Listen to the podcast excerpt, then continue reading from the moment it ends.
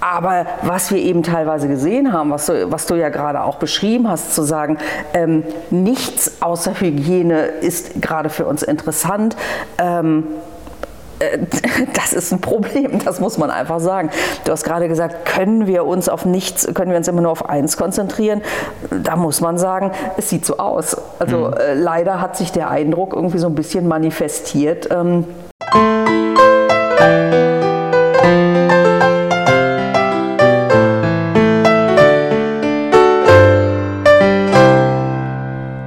Sicherheitsphilosophen mit Florian und Raphael. Ja, herzlich willkommen zu einer neuen Folge in unserem Podcast Die Sicherheitsphilosophen. Heute mit einem ganz besonderen Gast. Ich freue mich sehr, dass es jetzt geklappt hat, umgekehrt mal nach, nach viel, viel Vorbereitungszeit. Sabine Funk, herzlichen Dank, dass du dir die Zeit genommen hast. Ja, vielen Dank. Vielen Dank für die Anfrage. Du hast es ja gerade gesagt, wir haben es schon häufiger versucht. Jetzt äh, es. Super, ich freue mich. Ich freue mich auch riesig. Wir haben, ähm, ich freue mich auch vor allem, weil die Anreise war ein bisschen kompliziert. Ne? Sturm in NRW mal ja. wieder heute. Ähm, mal gucken, wie wir da nachher wegkommen. Aber für diejenigen sollte es noch welche geben, die dich nicht kennen. Vielleicht äh, stellst du dich ganz kurz vor mit dem, was du machst, was du tust. Ja, mache ich, mach ich gerne. Ähm, ja, mein Name ist Sabine Funk. Ich leite das IBIT. Ähm, wir sitzen hier auch gerade in den Räumlichkeiten des IBITs. Wir sitzen hier in unserem Schulungsraum, Teil unseres Schulungsraums. Ähm, das IBIT ist gestartet als dem Namen nach Internationales Bildungs- und Trainingszentrum für Veranstaltungssicherheit. Dann haben wir aber gesagt, naja, eigentlich decken wir ja nur einen Teil der Veranstaltungssicherheit ab. Also wir beschäftigen uns zum Beispiel nicht mit der Veranstaltungstechnik. Deswegen ähm, haben wir gedacht, naja, müssen wir uns vielleicht umbenennen, sind inzwischen das Internationale Bildungs- und Trainingszentrum für die Sicherheit von Menschenmengen, ähm, was eben auch der Tatsache Rechnung trägt, dass wir uns eben nicht nur mit Veranstaltungen beschäftigen, sondern auch zum Beispiel mit Bahnhöfen oder mit generell, was man eben so crowded places, öffentliche Plätze nennen würde. Das IBIT haben wir in 2010 gegründet und seither beschäftigen wir uns auf unterschiedlichen Ebenen, Bildung, Beratung und Forschung, mit der Sicherheit von Menschen in Menschenmengen. Hm. Kannst du vielleicht mal so das, das ein oder andere Projekt vorstellen, was ihr in der Vergangenheit gemacht habt oder damit mal so ein bisschen kleineren Einblick bekommt? Ja, also ganz, wirklich ganz, ganz unterschiedliche Sachen. Also wir haben, ich sag mal, vom Autokorso zur Meisterschaftsfeier bis hin zu Beratung von Stadionumbauprojekten oder ähm, auch tatsächlich Beratung von Bahnhofsprojekten, also gerade aktuell eine, eine Umbausituation in einem Bahnhof, ähm, in, dem, äh, in dem es oder in der es darum geht, ähm, die Menschen halt rund um diese Baustelle zu lenken. Also wirklich so ganz, ganz unterschiedliche Projekte. Wir tun uns immer so ein bisschen schwer damit. Ähm, ich sag mal, was man ja gerne macht. Ne? Wir arbeiten für den und den ja, und Namen ja. zu nennen. Das sichern wir unseren Kunden eigentlich auch immer zu, dass wir das normalerweise nicht tun. Aber ähm, wie gesagt, wir machen wirklich ganz, ganz unterschiedliche Projekte, sowohl eben für feste Bauten, Versammlungsstätten, als aber eben auch für Veranstaltungen im öffentlichen Bereich. Also es ist wirklich ganz, ganz vielfältig, mhm. was wir machen. Ist das Thema vielleicht auch nach der Love Parade hat man eine höhere Sensibilität dafür bekommen? Auf jeden Fall. Also das muss man sagen. Die Love Parade hat, und das, das kennt man ja tatsächlich eben auch von, von vielen anderen ähm, Ereignissen in anderen Ländern, war natürlich einfach äh, so ein absoluter äh, Game Changer. Das mhm. muss man einfach ganz klar sagen. Ähm, es ist immer schlimm, dass es sowas braucht. Ehrlicherweise ist das ja aber immer so ich sag mal, wenn man über andere Industrien spricht, ähm, dann ist es ja auch dort so, äh, Gesundheitsschutz, Arbeitssicherheit, irgendwas Schlimmes passiert ja. und dann werden Dinge geändert, ähm, Störfall, irgendwas Schlimmes passiert, dann werden Dinge geändert. Also man wünscht es sich immer anders, aber es war natürlich eben auch bei uns so und tatsächlich, ja, die Lauf Parade hat äh, wirklich, wirklich viel geändert und viel tatsächlich auch bewirkt. Das muss man einfach sagen. Also wenn man irgendwie diesen diesen Opfern und dem, dem Schaden, der da angerichtet mhm. wurde, Rechnung tragen möchte und sagen möchte, zumindest aber wurde danach ganz viel, glaube ich, verhindert, was hätte danach noch passieren können. Ja. Aber das Wissen darüber, ich, ich denke zurück an die letzte IBIT-Fachtagung, ja. wo es ja auch einen, einen, breiten Vortrag dazu gab, über die ersten Forschungsergebnisse dazu. Das Wissen ist ja eigentlich nichts Neues. Hat, nee. hat das vielleicht auch ein bisschen was damit zu tun, dass Veranstaltungen immer größer, schneller, voller, lauter Ja, einmal das. Also Veranstaltungen verändern sich natürlich massiv. Also mit den, mit den steigenden technischen Möglichkeiten, die es natürlich auch mhm. gibt, sind ja tatsächlich, ich sag mal, den Veranstaltungen überhaupt gar keine Grenzen mehr gesetzt worden. Das muss man, muss man ja einfach sagen irgendwie.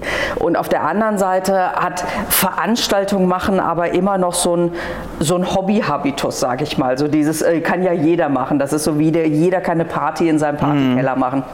Und so ist man da eben auch teilweise rangegangen. Ne? Dann gab es eben die, ich sag mal, 100-Jahr-Feier irgendwo. Die wurde dann halt, naja, von denen, die dann eben in der Verwaltung dort gearbeitet haben, wurde die halt organisiert. Die mussten das halt machen, ob sie es konnten oder nicht. Weil man ja gesagt, ist ja nur eine Veranstaltung irgendwie. Ne? Und dann, dann hat man eben auch noch gesagt, naja, Brandschutz ist ja klar und die Polizei macht ihre Sache, dann haben wir eine sichere Veranstaltung. Und dieses ganze Thema aber, der Fokus auf Personenlenkung, auf Dichten, auf Durchfluss und alle diese Dinge, das ja, hätte man auch vorher schon alles mhm. betrachten mhm. müssen und die Notwendigkeit war auch vorher schon da, das zu tun. Aber so richtig in den Fokus ist es leider erst danach dann tatsächlich. Also zumindest hier leider erst danach ja. gekommen. Ist das, man erlebt ja bei Sicherheit oftmals so eine Wellenbewegung so ein bisschen. Äh, es passiert was, dann sind alle ganz aware und dann ja. flacht das wieder ab.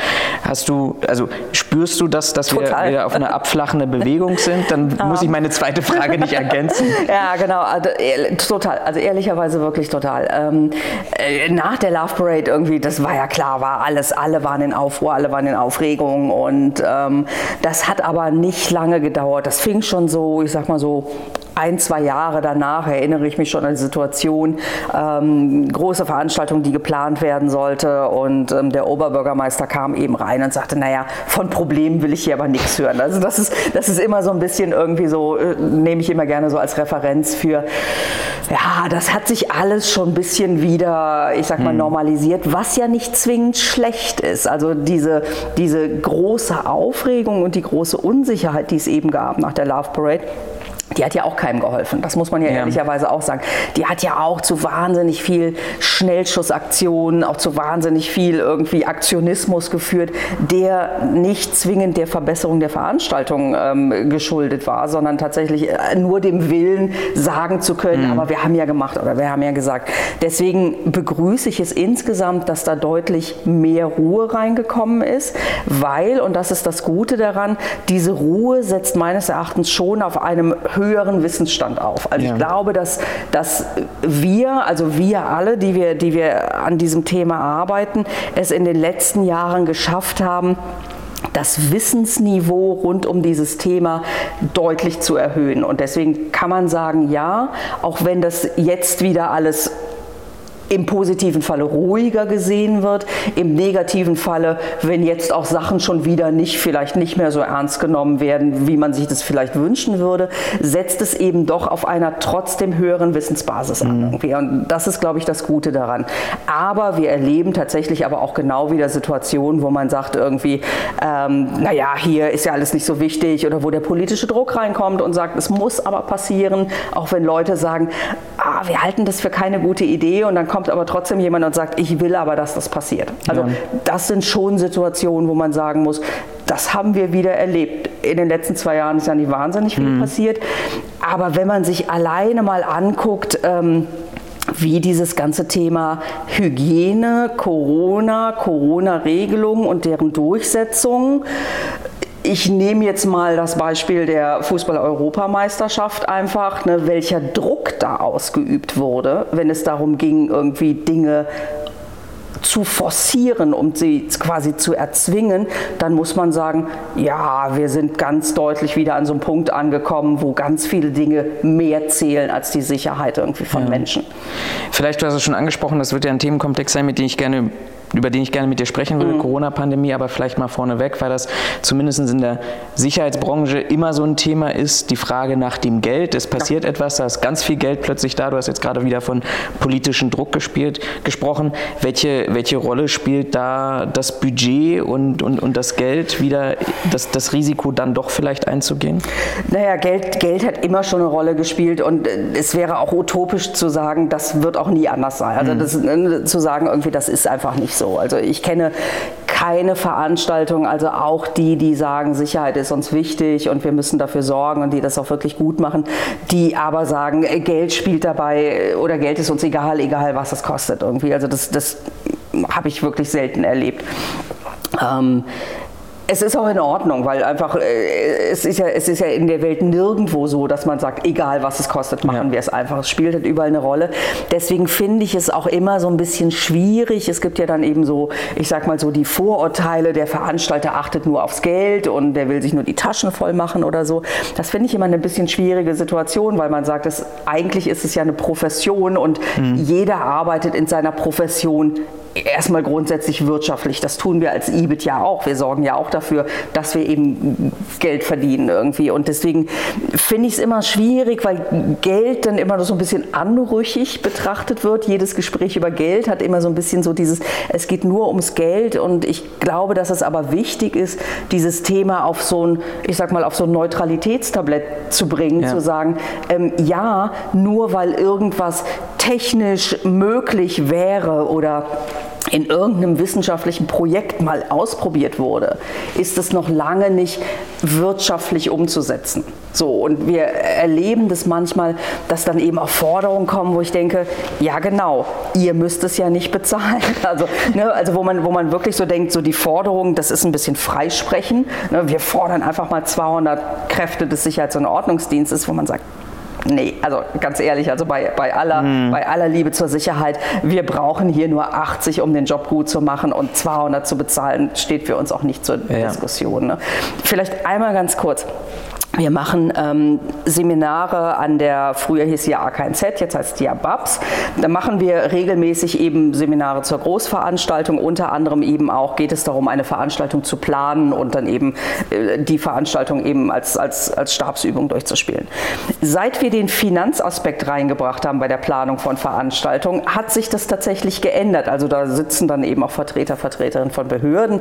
Und früher war das so, dass sie die Veranstaltung, ich sag mal, aus dem Vollen rausgebracht geplant mhm. haben.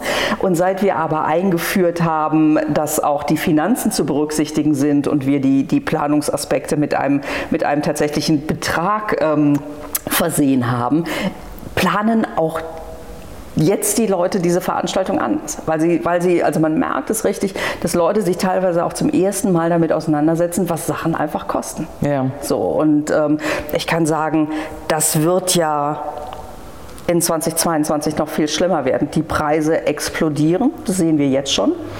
Und das ist, glaube ich, ein Punkt, an dem man ein bisschen anfangen muss, sich Sorgen zu machen. Also wo dieses Thema Geld wieder eine wirklich sehr, sehr relevante Rolle spielen wird. Also fehlende Ressourcen. Mhm werden dafür sorgen, dass die Preise steigen. Und das ist jetzt so das erste Mal wieder, dass ich denke, ich bin mir nicht sicher, ob jetzt wieder Entscheidungen getroffen werden, die mehr vom Geld bestimmt sind, als sie sein sollten, einfach weil die Preise so explodieren. Ja, da, da kommen wir vielleicht rüber zum, zum, zum ersten Themenkomplex so ein bisschen und die Fragestellung, wie vielleicht auch die Corona-Pandemie die Veranstaltungsbranche verändert hat. Du sagst jetzt gerade Ressourcenmangel ja. ähm, oder Mangelwirtschaft in irgendeiner Art und Weise. Der, der BDSW hat jetzt äh, ja, veröffentlicht 40.000 offene Stellen, wobei ich schon gehört habe, das ist eher ein Kommunikationsfehler gewesen.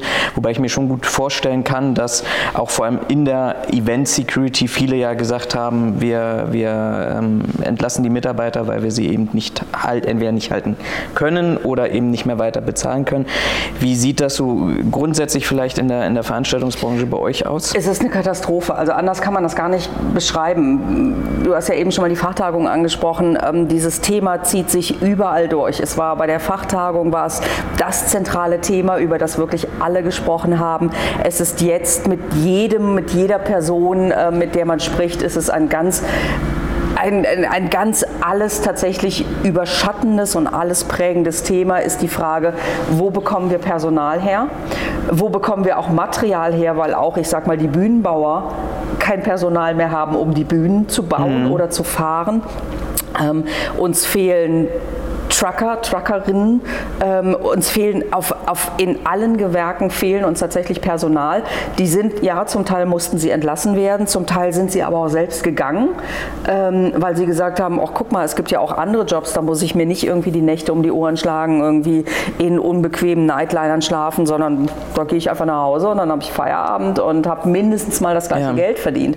Ähm, also es sind auch wirklich sehr, sehr viele Leute abgewandert, teilweise auch zwangsläufig natürlich abgewandert und ein Teil von denen wird nicht mehr zurückkommen. Das muss man einfach ganz klar sagen. Und dann haben wir auf der einen Seite ein, ein faktisch quantitatives Ressourcenproblem. Es fehlt Manpower im Sinne von Männer- und Frauenpower. Ähm, es fehlen aber auch, uns ist Wissen verloren gegangen, uns sind Routinen verloren gegangen, uns sind Abläufe verloren gegangen, uns ist so viel verloren gegangen tatsächlich. Und alle, zumindest die, die ich kenne, und ich glaube, ich kenne so einen Schwung der, der Dienstleister, die hier in diesem Bereich unterwegs sind, also gerade auch im Bereich der Sicherheits- und Ordnungsdienste, die im Veranstaltungskontext arbeiten, die sagen, ich bin mir nicht sicher, wie ich diesen Sommer durchstehen soll. Ich bin mir nicht sicher, wie ich es schaffen soll, zum einen ja meine Bestandskunden, diese, die Aufträge meiner Bestandskunden abzudecken, dann aber eben auch noch das Saisongeschäft, was ja natürlich dann eben da ist, jetzt in der Sommersaison, dann eben noch abzudecken. Und dann auch noch unter der Voraussetzung, dass natürlich jetzt im Sommer jeder versucht nachzuholen, was in den letzten zwei Jahren nicht mhm. hat funktionieren können. Das ist ein Problem und alle machen sich, alle mit denen ich spreche, machen sich unglaubliche Sorgen, also machen sich richtig ernsthafte Sorgen. Ähm, das, also man hat das ja immer mal, ne? es wird irgendwie gejammert und sowas, aber das hier ist ernst, das muss man sagen. Das hat überhaupt nichts mehr mit Jammern und mal so ein bisschen irgendwie ähm, sagen, so uh, guck mal, wie schlecht es uns geht, sondern das ist richtig ernst. Also das sind richtig ernsthafte Sorgen. Ähm, und das sind auch richtig ernsthafte Probleme, die, die gehen natürlich, die, ich sag mal, die kaskadieren natürlich auf allen Ebenen. Also das mhm. heißt auch alle, alle Produktionsleitungen, alle Veranstaltungsleitungen machen sich Sorgen und sagen, was mache ich denn, wenn ich auf einmal da stehe und das Personal, das ich brauche, nicht mehr kriege? Ich bestelle 100 Kräfte des Sicherheits- und Ordnungsdienstes. Ich weiß vorher schon, ich kriege nur 80 und am Tag stehe ich dann da mit 50. Was mache ich denn jetzt? Ja. Kann ich die Veranstaltung durchführen? Also das, das muss man sagen, das ist ja, ernst. Ich wiederhole das gerne so nochmal. Ja. Habt ihr, oder spürst du, dass es da Versuche der Lösungsansetzung ja, gibt? Ja, klar. Also alle, alle versuchen es natürlich, ähm, alle versuchen natürlich Personal zu bekommen, zu motivieren. Ähm, aber das versuchen natürlich alle. Also die Gastro, die Gastronomie mhm. da draußen hat ja das gleiche Problem. Das heißt, alle konkurrieren. Ich sag mal, wir reden ja über so einen bestimmten ähm, Sektor mit äh, geringer Einarbeitungsdauer, mit irgendwie geringer Fachqualität, nenne ich es mal. Also Aufgaben, die man von jetzt auf gleich relativ schnell übernehmen kann. Servicepersonal, damit will ich das nicht diskreditieren. Ähm, da, gibt es, da gibt es Fachleute und alles in allen Bereichen. Aber wir reden ja jetzt tatsächlich über dieses ganze Sommersaisonpersonal mhm. und sowas eben. Ähm, und alle konkurrieren jetzt natürlich um die gleichen Menschen, das muss man einfach sagen. Irgendwie, ne? Und ähm, wir merken schon, schon, es werden, es werden Medienkampagnen auf einmal geschaltet, ne? kommt zu uns, arbeitet bei uns irgendwie, da wird natürlich das ganze Bild des, des, der Veranstaltungs- und Rock'n'Roll-Welt irgendwie ausgespielt, zu sagen, kommt ja. zu uns, da ist es super zu arbeiten. Aber ähm, die Leute verstehen natürlich auch relativ schnell, was es bedeutet, tatsächlich hinter diese Fassade eben auch zu gucken. Ähm, wir reden, und da sind auch wir involviert, wir sprechen natürlich immens über die Frage, wie kriegen wir Leute schnell zumindest grundqualifiziert. Also wie kriegen wir auch Menschen, die eben möglicherweise irgendwie, ich sag mal, bildungsfern sind, die eben auch keine Historie irgendwie langer äh, Eigenbildung oder auch Erwachsenenbildung haben, wie kriegen wir die trotzdem zumindest auf so eine Ebene gebracht, zu sagen, für die Aufgabe, für die wir dich jetzt eben auswählen, da bist du ausreichend qualifiziert an dieser Stelle. Und ähm, ähm, wir denken gerade wirklich über, über ähm, neue Formen der, der Wissensvermittlung eben nach, zu sagen, irgendwie, wie kriegt man das hin, die Menschen wirklich also das wenige, das muss man ja einfach mal sagen, das wenige, was sie wissen müssen, das aber wirklich dann eben gut zu vermitteln und so weiter. Also wirklich auf allen Ebenen, also wirklich von der, von der ähm, äh, Headhunter-Medienkampagne wirklich hin zu, zu, zu, zu wirklich ähm, Initiativen, die sagen, wie können wir Bildung verbessern, wie können wir Bildung auch mhm. beschleunigen an dieser Stelle, wird auf allen Ebenen daran gearbeitet. Ich finde das äh, ziemlich spannend weil, und vor allem auch herausfordernd, weil du gerade zuvor gesagt hast, die Anforderungen sind höher geworden, auch nach der Love Parade, den, den Wissensabsprung auf der einen Seite und gleichzeitig, das ist ja letztendlich eine Diskussion, die wir in der Sicherheitsbranche ja auch regelmäßig führen, auf der anderen Seite ähm, ist ja, das Personal, was ich eben bekomme, eben nicht das hochqualifizierte Fachpersonal mit den entsprechenden Vorerfahrungen, sondern irgendwo vielleicht auch entsprechend rekrutiert bei Jobcenter, Arbeitsagenturen und Co. Ähm, diesen, diese Brücke zu schlagen unter dem Aspekt der Sicherheit ähm, ist, ist herausfordernd wahrscheinlich. Ist, ist eine Herausforderung, ist aber ja machbar. Also ich, ich glaube, man, man muss ja mal überlegen und sagen, der Ansatz ist ja nicht, die Basiskräfte zu Sicherheitsprofessoren mhm. zu machen. So, darum geht es ja nicht. Sondern es geht doch darum, die Basiskräfte zu, zu, zu qualifizieren und zu emanzipieren, den Job zu machen, den sie eben machen sollen. Und wenn jemand eben an einer, an einer Tür steht, ich sage jetzt mal an einer Notausgangstür, dann, ähm, dann ist es, ich sag mal ja, überschaubar. Was muss man wissen? Grundlagen der Kommunikation, man muss eben kommunizieren können, man muss verstehen, was der Sinn und Zweck eines Notausganges an dieser Stelle ist. Ähm, man muss ähm, ein gewisses Maß an sozialer Interaktivität eben auch zeigen können und an sozialer Kompetenz zeigen können. Und man muss wissen, wer die Ansprechperson im Falle von Abweichungen oder Auffälligkeiten ist. Also man muss mhm. eben wissen können, wie man dann eben meldet. Ähm, von daher glaube ich, das ist alles machbar. Der, meines Erachtens muss der absolute Fokus auf dieser mittleren Führungsebene liegen. Denn die mittlere Führungsebene, das sind ja die, die einmal eben die Basiskräfte ähm, einmal natürlich äh, müssen sie gucken, dass die Basiskräfte ordentlich arbeiten und ihren Job machen. Sie müssen sie aber auch motivieren. Also das heißt, wir brauchen auch Menschen nicht nur mit einer hohen Fach, sondern auch mit einer hohen Sozialkompetenz. Ähm, ist möglicherweise auch eine Herausforderung. Und die müssen aber natürlich auch in Richtung der Planungsebene, also in Richtung eben der, der Einsatzleitung mhm. oder eben der, der Ordnungsdienstleitung, müssen sie aber natürlich eben auch, sie müssen, sie müssen Abweichungen von der Planung verstehen können. Sie müssen im Zweifelsfall eben reagieren können und, und, und verstehen, wann sie was melden müssen und so weiter. Also unser Fokus liegt ganz klar auf der mittleren Führungsebene, also die, auf der Ebene der Einsatzleitung. Ich denke, das läuft, weil die Leute haben wir auch nicht verloren. Die sind immer noch da. Ne? Die Planer, die Leute, die Veranstaltung planen, die Einsatzpläne planen, die Einlässe planen, die sind nicht weggelaufen, die sind immer noch da.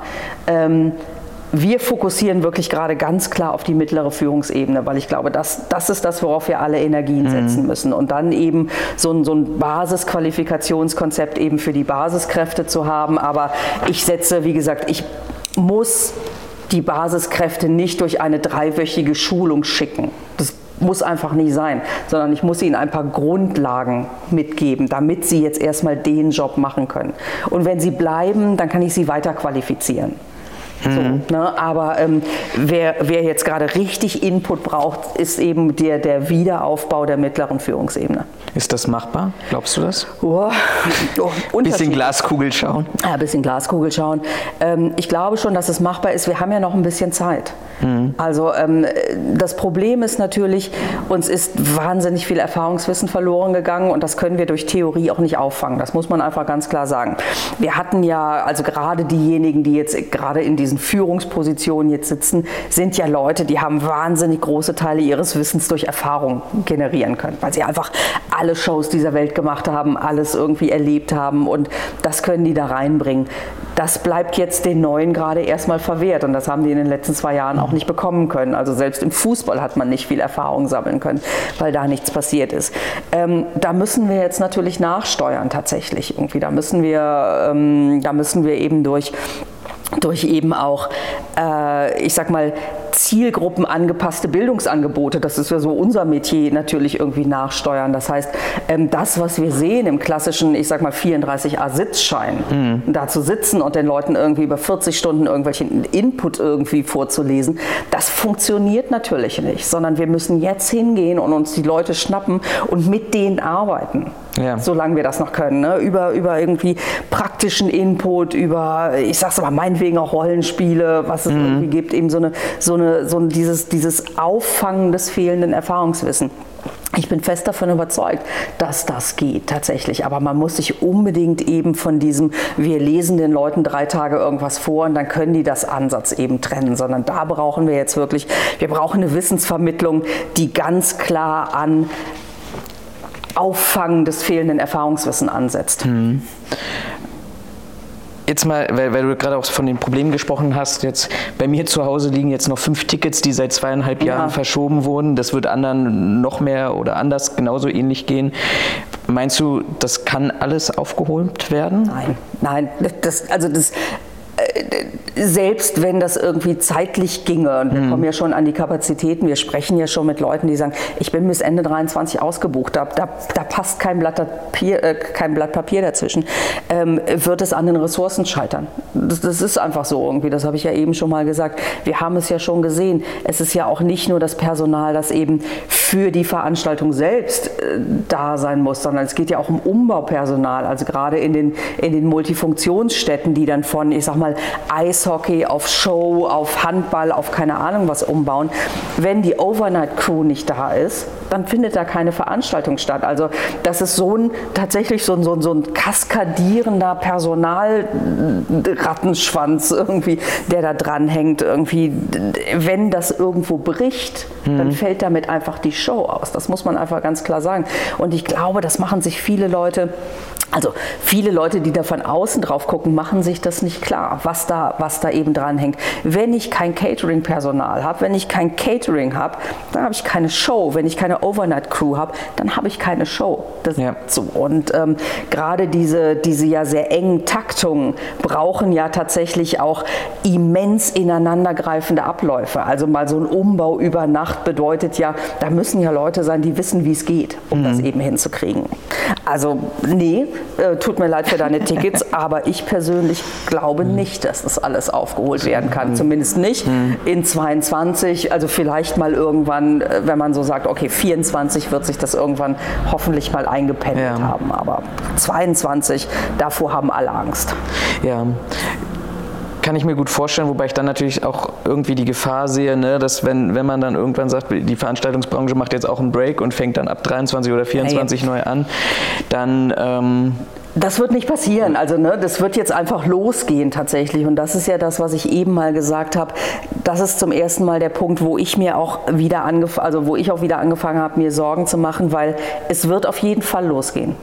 Definitiv. Also niemand wird sagen so, oh, wir sind ja gar nicht gut aufgestellt. Wir setzen uns erstmal noch mal ein bisschen, halten uns erstmal mhm. ein bisschen zurück und warten, bis sich alles normalisiert hat. Das macht ja keiner sondern es wird einfach passieren und alle Leute werden den Kopf einziehen und versuchen irgendwie da durchzukommen und das ist schon so eine Situation, von der ich denke, so, oh, ich, ich hoffe, dass das dann eben auch, ähm, dass da dann eben aber noch genug Leute sind, die dann auch einfach mal sagen, nee, stopp, das kann ja nicht funktionieren. Also bei allem Willen und Wollen, diese Show mhm. zu machen, ich hoffe, dass da am Ende genug Leute dann immer noch ähm, das Wissen und auch die, den, den Mut, das muss man ja auch sagen, im Zweifelsfall geht es um Aufträge, aber eben auch, ich sag mal so, dieses Selbstverständnis haben zu sagen, tut mir echt leid, ich kriege das nicht realisiert. Ich kann nicht. Ich sage mhm. Nein. Also Nein sagen wird tatsächlich, glaube ich, zu einer sehr, sehr großen Herausforderung werden. Und da sind, glaube ich, alle aufgerufen,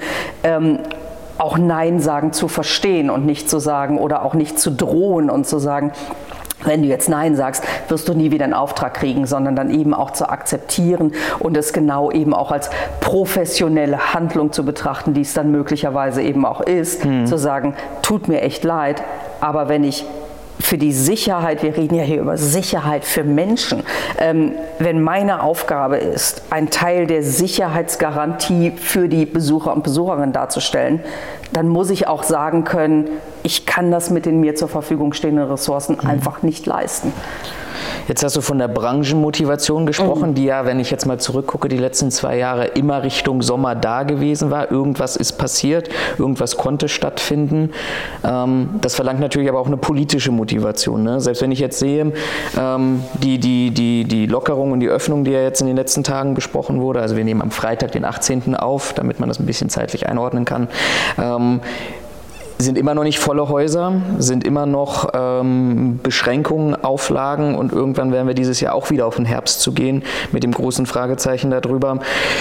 Bricht das oder hast du, hast du die Sorge, dass dann diese Motivation irgendwann gebrochen wird oder dass wir, dass wir wieder an diesen Punkt wieder zurückfallen? Jetzt sind alle wieder dabei, auch die Letzten, die noch von ihren Ressourcen sich motiviert haben und total. sagen, wir machen das jetzt. Ja, total. Also ich kann es jetzt einfach mal auch an mir selbst sagen. Ähm, wir waren Ende letzten Jahres, glaube ich, schon mal an dem Punkt, wo wir zumindest in Teilen gedacht haben, okay, jetzt geht es langsam wieder irgendwie tatsächlich. Also ich erinnere mich auch bei der Fachtagung, die Stimmung war gut, ne? alle, alle haben sich schon wirklich Sorgen gemacht, aber diese Sorgen resultierten ja tatsächlich aus dem Glauben, okay, irgendwie es fängt jetzt eben wieder an.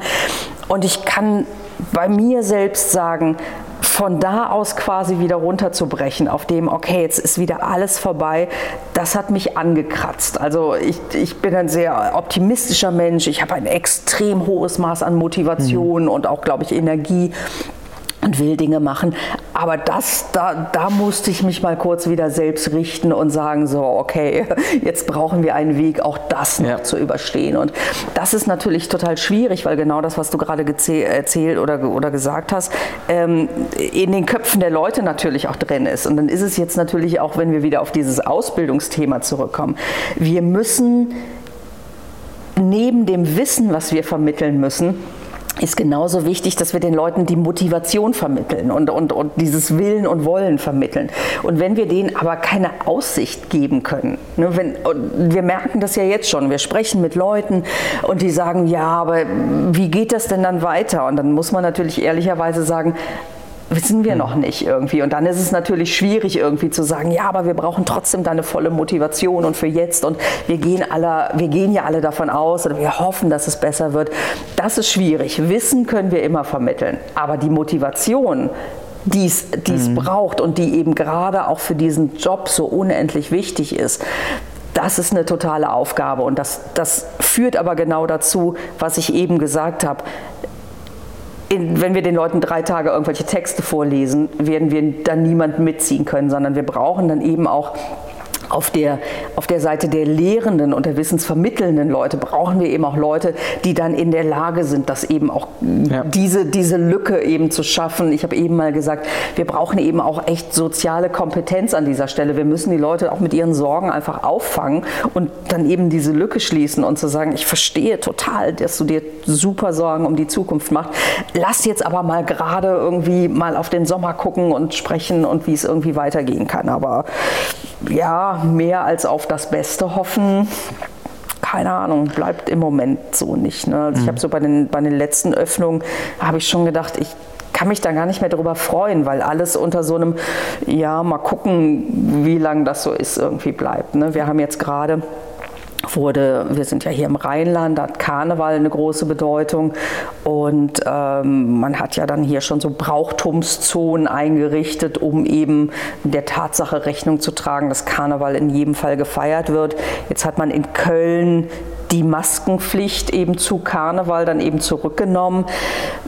Und das sind natürlich dann alles so Maßnahmen, an denen, von denen man denkt, so, ja, schön für die Feiernden, mal sehen, was das aber für die ja. gesamte Branche am Ende bedeutet. Ne? Also, oh, also ich, bin, ich bin überhaupt nicht optimistisch, das muss man schon sagen. Das hat das, das, hat das schon mit mir gemacht. Ne? Also ich gucke mir jede Maßnahme an und denke, ah, mal gucken, was das schon wieder bedeuten wird. Also ja, das macht was mit einem, hm. auf jeden Fall. Ich würde mal ganz kurz zum Anfang der Pandemie gehen, äh, 2020 oder Ende 2019. Wenn du dich da nochmal vielleicht zurückversetzt, so deine ersten ersten Gedanken? Die Veranstaltungsbranche war ja relativ schnell ähm, ja. gebeutelt gewesen. Ja. Absage der Großveranstaltungen. Also wir waren natürlich so ein bisschen in einer, in einer besonderen Position, weil wir ja, weil wir ja eben keine Veranstaltungen mhm. hatten an, in, in, im klassischen Sinne, aber wir haben natürlich sofort gesehen, dass alle sofort reagiert haben, Kurse wurden sofort storniert, weil alle gesagt haben, oh, wir müssen jetzt erstmal gucken, wie das eben läuft, ähm, wir müssen erstmal warten. Ähm, wir sind sofort in so ein, naja, ich sag mal, in so ein, in so ein ich will gar nicht sagen Überlebensmodus, das klingt so negativ, aber wir haben im Grunde sofort umgeschaltet. Also wir haben uns ganz früh zusammengesetzt, irgendwie hier mit dem Team und haben gesagt, okay, was bedeutet das jetzt irgendwie für uns? Ähm, wir haben ich als diejenige, die eben die Verantwortung hat für die, für die Leute, die hier arbeiten, ich habe mich eben hingestellt und habe gesagt, was immer passiert, wir lassen niemanden hängen. Das war mir so ganz wichtig, das so als erste Nachricht eben auch mit in das Team mhm. zu geben und zu sagen, wir kriegen das zusammen hin. Wir haben jetzt alle noch keine Ahnung, wie das laufen wird, aber wir kriegen das zusammen hin. Einfach, ne, um zu sagen, was immer passiert, das hier bleibt und ja. ähm, wir werden das zusammen hinkriegen. Weil ich natürlich eben auch wusste, wir werden die Motivation aller brauchen, um das eben durchzustehen. Und dann haben wir dem mit wahnsinnig viel Energie sind wir dem mit wahnsinnig viel Energie dagegen entgegengetreten. Wir haben ja diese solidarischen Schulungen gemacht, wir haben irgendwie Online-Wissenstage gemacht und so weiter sind da aber irgendwann auch wieder auf dem Boden der Tatsachen irgendwie angekommen und haben gesagt, naja, warum machen wir das eigentlich? Machen wir das so aus so einer Selbstbeschäftigungstherapie im Grunde zu sagen, Hauptsache wir machen was, weil ich sag mal, ähm, da kam nicht wahnsinnig viel zurück, das muss man ehrlicherweise sagen. Ne? Die Leute haben das irgendwie wahrgenommen, die haben, das auch, die haben sich das auch immer alles angeguckt und die solidarischen Schulungen hatten schöne Zugriffszahlen und so weiter. Aber ähm, ich weiß noch, wir haben dann mal so ein, oh, ne, worüber sollen wir denn beim nächsten Mal sprechen und sowas. Und dann kommt halt genau nichts. Ja. Also dann kommt halt irgendwie gar nichts zurück. Und dann haben wir auch gedacht, naja, pff, also, das ist dann irgendwie auch irgendwie schräg. Ne? Ja. Und ähm, ja, haben uns dann so ein bisschen auch wieder da so zurückgezogen und mal geguckt, was wir so intern und mal die Bibliothek neu sortiert und solche Sachen. Aber wir sind, ja, wir sind schon, also wir haben schon immer Aktion und Ideen dem Frust entgegengesetzt. Ne? Wir haben allerdings, wir haben es ja ziemlich gut. Wir sind ein kleines Team wir können uns einfach auch Freiheiten rausnehmen. Das heißt, wir haben eben auch von Anfang an gesagt, okay, wenn jetzt jemand mal einen freien Tag braucht, um mal den Kopf frei zu kriegen und so, dann ist das halt so. Dann kriegt er den eben auch. Ne? Also wir haben sehr, sehr viel auf die ähm, oder sehr, sehr genau auf die psychische Konstitution mhm. der Leute, mit, also sowohl in unserem direkten IBE-Team als eben auch der Leute, mit denen wir so zu tun hatten, geguckt irgendwie und, und, und wirklich versucht, irgendwie dagegen zu steuern ja. irgendwie. Ne? Und ähm, ja, aber so auf der Ebene, ne? wir tun was und wir geben was da rein und so, oh, das haben wir irgendwann aufgehört irgendwie. Ne? Also das, da, da, da kam mir dann auch zu wenig ja. zurück, muss ich sagen. Du hast von, auch von, von Ängsten, Existenzängsten mhm. gesprochen. Ich erinnere mich, ich habe relativ früh mit äh, in, in dem Podcast mit zwei Sicherheitsdienstleistern gesprochen. Der eine war himmelhoch jauchzend, weil das so ein Allrounder war, der ja. konnte sich umstellen von heute ja. auf morgen und der andere war ein, ein der, der seinen Schwerpunkt, seine Spezialisierung auf die Veranstaltungsbranche hatte und natürlich immens geprägt war von, ja. von Existenzängsten. Ähm, Jetzt gibt es ja auch noch irgendwie so diese, diese Ansätze zu sagen, naja, solche Pandemien werden uns vielleicht in der Zukunft dann doch noch mal stärker treffen ja. und häufiger treffen. Ähm, ist so die Forderung nach Spezialisierung äh, auf bestimmte Bereiche mit dann den verbundenen Risiken, die dort entstehen, dann auch vielleicht ein Konstrukt der Vergangenheit oder brauchen wir die äh, zukünftig jetzt vielleicht auch speziell auf die Veranstaltungsbranche ja. und den Spezialisten dort trotzdem? Also wir werden die Spezialisten immer brauchen, das, das ist ja immer so. Ne? Aber ähm, die Frage ist tatsächlich, ob es klug ist, sich eben ich sag mal, wenn man das als Geschäftsbereich betrachtet, ähm, sich damit zufrieden zu geben, dass man eben Spezialist in diesem einen Bereich ist. Irgendwie. Das ist ja so ein klassisches Thema der Kontinuitätsplanung, zu sagen, je spezialisierter wir sind, desto anfälliger sind wir natürlich gegen Störungen oder, oder gegen eben den, den Wegfall. Das ist ja auch immer so, wenn Leute sagen so, wow, ich habe diesen einen großen Kunden und für mhm. den machen wir alles und so. Ich immer denke so, Ich würde mich darüber nicht freuen, wenn ich an einem großen Kunden hängen würde. Also das würde mir Sorgen machen, weil wenn der wegbricht, dann war es das. Also genauso, wenn man eben auch, ähm, ich sag mal, an dem einen Spezialisten hängt. Ne? Nur die eine Person kann das. Naja gut, dann fällt die halt mal weg und dann steht ja. man da. Also ich glaube wirklich, ähm, wir, also natürlich brauchen wir Spezialisten. Es wird immer Leute geben, von denen man sagt, die können das besser als andere oder die haben, die haben was ein spezielles Wissen. Aber ich glaube, jede Firma ist gut daran beraten, trotzdem aber einen, einen diversifizierteren Unterbau an dieser Stelle eben zu schaffen. Ne? Also eben zu sagen, ähm, ja, auch wenn das eine jetzt wegfällt, haben wir trotzdem aber noch zwei, drei, vier andere Geschäftsfelder, die bringen vielleicht nicht das Geld des einen oder die, die, die haben vielleicht nicht die, die, die, die super Fachkompetenz irgendwie dieses einen Bereiches, aber sie sind trotzdem da und mhm. sie laufen weiter an dieser Stelle eben tatsächlich auch. Das ist auch ein Prozess, den wir als EBIT eben durchgelau äh, durch, durch, durchlaufen haben, dass wir uns einfach nochmal hingesetzt haben und gesagt haben, okay, womit verdienen wir denn jetzt eigentlich das Geld und was tun wir sonst noch und wofür, wofür ist das gut? Also ähm, da muss man, da muss man, glaube ich, irgendwie sich deutlich breiter aufstellen. Das klassisches, wie gesagt, klassisches Thema der Kontinuitätsplanung, um sowas eben durchstehen zu können. Und wir sehen das ja auch, ne, dass die sehr, sehr spezialisierten, die wirklich eindimensional irgendwie auch fokussierten in ihrem Angebot, von denen gibt es halt einfach einige gar nicht mehr, die eben nur auf die Veranstaltungsbranche irgendwie geprägt waren. Die allermeisten, die so entweder in ihren Geschäftsbereichen oder aber, ich sag's mal flapsig, im Kopf breit genug aufgestellt waren, haben es ja durch die Zeit geschafft. Nicht gut, nicht einfach, ähm, unter Aufbringung von viel Kraft und Energie, aber ähm, ich sag mal, die Leute, die gesagt haben, okay, wie kann ich denn das Wissen, was ich habe und dieses, das Wissen und die Fähigkeit, die ich habe, dass ich ansonsten für die Veranstaltungsbranche eingesetzt habe, in anderen Branchen mhm. jetzt anwenden? Und das sind ehrlicherweise auch genau die Leute, die wir jetzt verloren haben.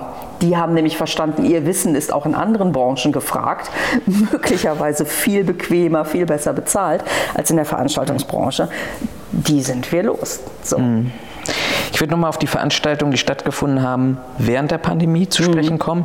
Ähm, auch nochmal vielleicht ein persönliches Beispiel, weil ich nicht nur in den sozialen Medien böse für meine Kritik verhauen wurde, meine Fragen, muss man dazu sagen. Mhm. Ich war ähm, bei Oliver Pocher in Hannover gewesen, mhm. Autokino. Das war ja wieder ein Trend, ja. was, was total hoch.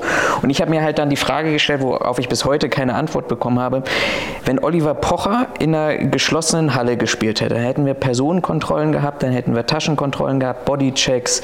Ähm, teilweise, wenn ich jetzt in die Mercedes-Benz Arena gucke, da sind die Hallmann-Sonden, mhm. also wir alle reden über Terrorabwehr und bloß nichts rein. Und dann fahre ich da mit dem Auto drauf auf das Veranstaltungsgelände, es guckt jemand auf, auf meine Karte und ich hätte alles mit reinbringen können. Ähm, können wir uns, jetzt mal böse provokant formuliert, können wir uns in Deutschland nur auf eins konzentrieren, nämlich wir haben jetzt das Thema Hygiene, Pandemie. Das heißt, alles andere spielt keine Rolle oder sagst du total verständlich, weil Nee, ich bin da, ich bin da ganz bei dir. Also diese Gedanken, die hat sich, glaube ich, jeder mit ein bisschen Verstand mal gemacht und hat gesagt, wie kann das denn sein, dass wir alles andere jetzt einfach, dass alles andere auf einmal egal ist? Also so, also wir hatten die Diskussion ja tatsächlich auch schon, ne, Personenkontrolle unter Hygienebedingungen mhm. war ja schon so ein Ding, wo ich auch gesagt habe, okay, das ist ein, das ist ein faktisches Problem. Hier müssen wir zwei Schutzziele übereinander kriegen irgendwie. Das wird, das wird tatsächlich, das ist schwierig, das, das muss man ja auch akzeptieren, dass das eine große Herausforderung ist. Aber was wir eben teilweise gesehen haben, was du, was du ja gerade auch beschrieben hast, zu sagen, ähm, nichts außer Hygiene ist gerade für uns interessant. Ähm, äh, das ist ein Problem, das muss man einfach sagen. Du hast gerade gesagt, können wir uns auf nichts, können wir uns immer nur auf eins konzentrieren? Da muss man sagen, es sieht so aus. Also mhm. äh, leider hat sich der Eindruck irgendwie so ein bisschen manifestiert, ähm, weil man auch oftmals gar nicht den Eindruck hatte zu sagen, okay, hier wird versucht, Schutzziele übereinander zu bringen sondern man hat einfach gesagt, okay, das ist jetzt eben Hygiene, müssen wir das machen, dann Hauptsache es läuft unter Hygienebedingungen. Also das eine ist ja zu sagen, okay, wir haben uns Gedanken gemacht, wir haben es versucht, wir kriegen das nur so oder so hin. Und das andere ist aber genau das, was wir gesehen haben. Es wird halt gar nicht mehr mhm. bedacht irgendwie. Und ähm, ich glaube, da können wir vergleichsweise froh sein, dass das alles gut gegangen ist, muss man ganz klar sagen. Aber ähm, die Problematik ähm, ja, ich würde dir einfach, ich, ich kann, das, kann das gar nicht einfach sagen, ich würde dir einfach zustimmen. Ja. ja. Vielleicht, man könnte ja nochmal eine zweite Perspektive rausnehmen und sagen, vielleicht übertreiben wir außerhalb von Pandemiezeiten mit den anderen Bedrohungslagen. Nö. Vielleicht existieren die nicht. Nö, das würde ich ganz unbedingt nicht sehen. Ich bin immer wieder überrascht, auch wenn man, wenn man dieses Thema anspricht, wie sehr wir hier teilweise noch so eine, so eine Kopf in den Sand steckt Mentalität tatsächlich haben, weil wir ja sehen, dass es passiert. Wir sehen, dass es anderen passiert. Wir sehen ständig An- und Übergriffe in kleinerem Format. Da läuft irgendein Typ mit der Machete rum, da ist irgendwas. Und es sind ja auch nicht immer nur die ausgebildeten Top-Terroristen, die uns Angst machen müssen. Es ist ja auch, bei uns laufen die unter durchgeknallte Irre. Hm. So, ne? Also einfach die Leute, die ein psychisches Problem haben oder ähm, was auch immer deren Motivation ist. Ähm, diese Dinge sind ja da. Die sind ja, die sind ja über überall schon da. Die haben jetzt im Moment keine großen Auswirkungen tatsächlich. Aber ähm, zu glauben, dass uns das nicht passieren kann, das ist so blauäugig tatsächlich. Ähm, weil wir ja auch sehen, wir gucken, wir gucken nach England, wir gucken nach Ansbach, wir, wir hatten es ja. ja. auch schon. Und Ansbach ist für mich immer so ein, so, ein, so ein gutes Ding zu sagen, irgendwie, was, wenn es doch in Ansbach passieren kann, dann passiert es überall. Naja, man weiß ja tatsächlich, dass ein, dass ein Großteil der Menschen, die Böses wollen, das an dem ihnen bekannten, in, das in dem hm. ihm bekannten Umfeld machen. Ne? Und wenn dann eben in Hintertupfingen gerade mal irgendwie der Typ sitzt, dann, dann, dann passiert es in Hintertupfingen. Das muss nicht immer sein, dass eine, dass eine ähm, Kohorte ausgebildeter Top-Terroristen sich auf den Weg in die Landeshauptstadt oder in die, in die hm. Bundeshauptstadt macht. Und ich halte das für absolut super blauäugig, diese Themen tatsächlich eben zu ignorieren, weil ich ganz sicher bin, dass das natürlich wieder kommen wird. Und ich glaube, das Problem ist, dass alle, dass alle immer nur in diesen in diesen großen Terrordimensionen denken. Ne, das ist der, das ist der gekaperte 40-Tonner. Und dieses Ganze, was darunter niederschwellig ist, irgendwie einfach ausblenden. Und dann gibt es ja auch noch so ein paar andere Sachen. Es gibt dieses ganze Thema IT. Hm. So, ne, was ist, wenn das ganze System lahmgelegt wird? Wir haben es letztes Jahr in den Krankenhäusern gesehen. Wir haben es ähm, in ich weiß nicht mehr, irgendein Landkreis, der den Katastrophenfall ausgerufen hat, weil ja, die gesamte Verwaltung äh, über zwei Wochen nicht mehr erreichbar war, weil die einfach, weil die einfach also gekapert ja. wurden. Ähm, dann haben wir noch dieses ganze Thema Biowaffen. Da kann man natürlich auch sagen, okay, was sollen wir gegen Biowaffen tun? Aber ähm, sich einfach dahinter zu verstecken und sagen, ja, was sollen wir denn dagegen tun? Hm. Das kann auch nicht unser Weg sein tatsächlich. Ne? Also ich bin manchmal wirklich überrascht, ne? also auch so im Hinblick auf die Marketingabteilung irgendwie feiert ihr, ähm, guck mal, Drohnenflug durch das Stadion oder durch, ihr könnt alle, ne? ihr könnt in alle Ecken des Stadions gucken. Ich denke, ja, wollen wir das? wollen wir das, dass man von außen in alle Ecken des ja. Stadions irgendwie gucken kann? Irgendwie? Also ähm, ich will das überhaupt nicht überdramatisieren und ich laufe auch nicht rum und sage, oh hier, wir müssen, wir müssen alle uns total fürchten, aber das Thema muss meines Erachtens Teil einer normalen Sicherheitsplanung sein, dass man eben auch mal sich Gedanken darüber macht und sagt, wie gehen wir denn mit dem Thema Bedrohungslagen mhm. einfach um? Ähm, es gibt ja eine vergleichsweise neue VDI ja, VDI-Norm, die 4062 Blatt 2. Das ist eben Verhalten bei lebensbedrohlichen Gewalttaten.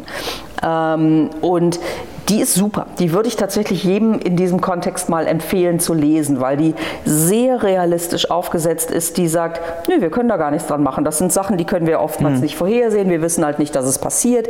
Aber wir können ja intern dafür sorgen, dass wir dann, wenn es passiert, zumindest adäquat reagieren können. Dass unsere Leute wissen, was sie tun müssen, dass die Chaosphase verkürzt wird, weil jeder weiß, wie zu reagieren ist. Jeder weiß, was zu tun ist. Und auch das wird aus ausgeblendet. Also wir fokussieren in dieser Diskussion immer so auf dieses Terrorabwehrthema. Das ist aber gar nicht unsere Aufgabe tatsächlich.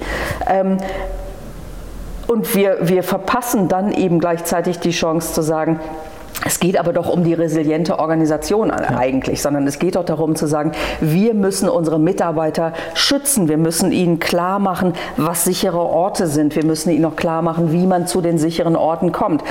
Aber dann kommen dann eben so Reaktionen, die sagen, ja nee, wir können doch den Leuten nicht sagen, ähm, komm, wir bringen euch mal bei, wie ihr euch in Sicherheit bringt, wenn hier jemand mit einer Kanare steht. Das macht denen doch Angst. Und ich sage, nee, das macht denen keine Angst, sondern in Wirklichkeit gibt ihnen das Gefühl, dass hier jemand steht, der sich um die Sicherheit ja. Irgendwie der Beschäftigten sorgt. Also das finde ich eine ganz, ganz schwierige Diskussion tatsächlich. Ne? Die, ist, die ist total verschoben und dadurch, wie gesagt, dass sie eben, dass sie eben auf dieses Terrorabwehr, Terrorist im 40 40-Tonner fokussiert, mhm. verpassen wir unendlich viele Chancen, Gutes zu tun auf einer niederschwelligen Ebene, um Dinge besser zu machen, wenn wir sie schon nicht verhindern können.